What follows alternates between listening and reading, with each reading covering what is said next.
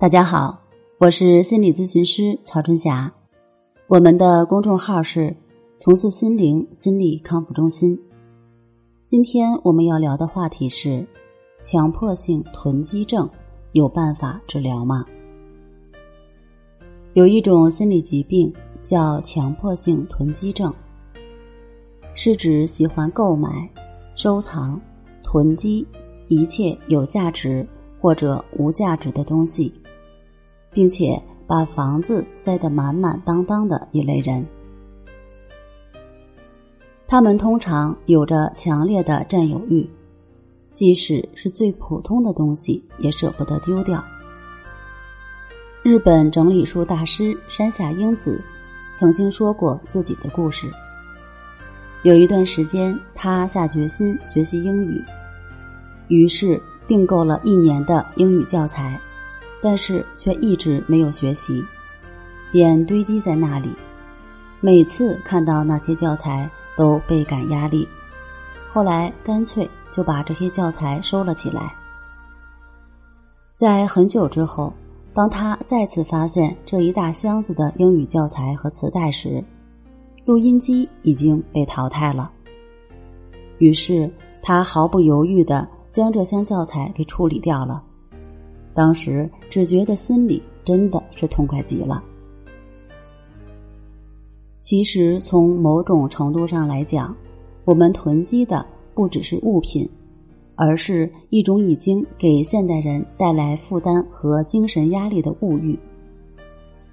需不需要的都往回买，有没有用的都舍不得丢。最后，我们仅此一次的人生就不断的。在支撑着商家的幸福生活，和守着一堆占用空间的旧物品中负重前行。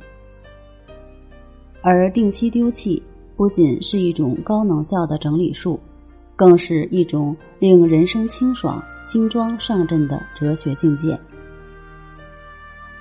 在前几年，有一本名为《怦然心动的人生整理魔法》的书畅销了全球。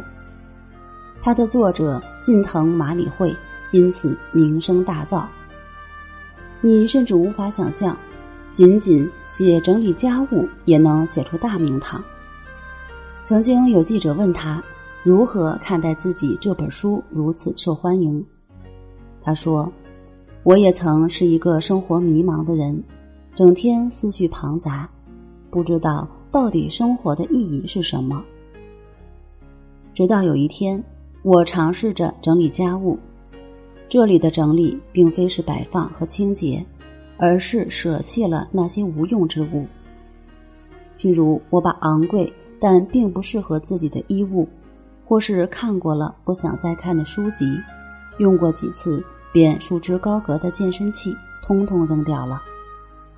开始的时候感觉很心痛，直到过了十二个小时，一觉醒来。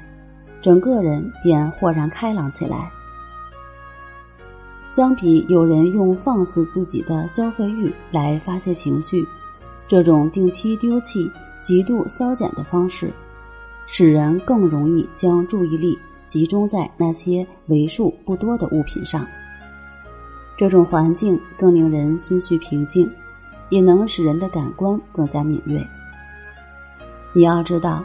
生活的主角不是物品，而是你。断绝不需要的东西，舍弃多余的废物，脱离对物质的执念，去享受生活的简单。这才是我们应该学会的生活思考方式。如果你明白了这些道理，但却做不到，没有关系。一指法可以帮你，平时多练习一指法。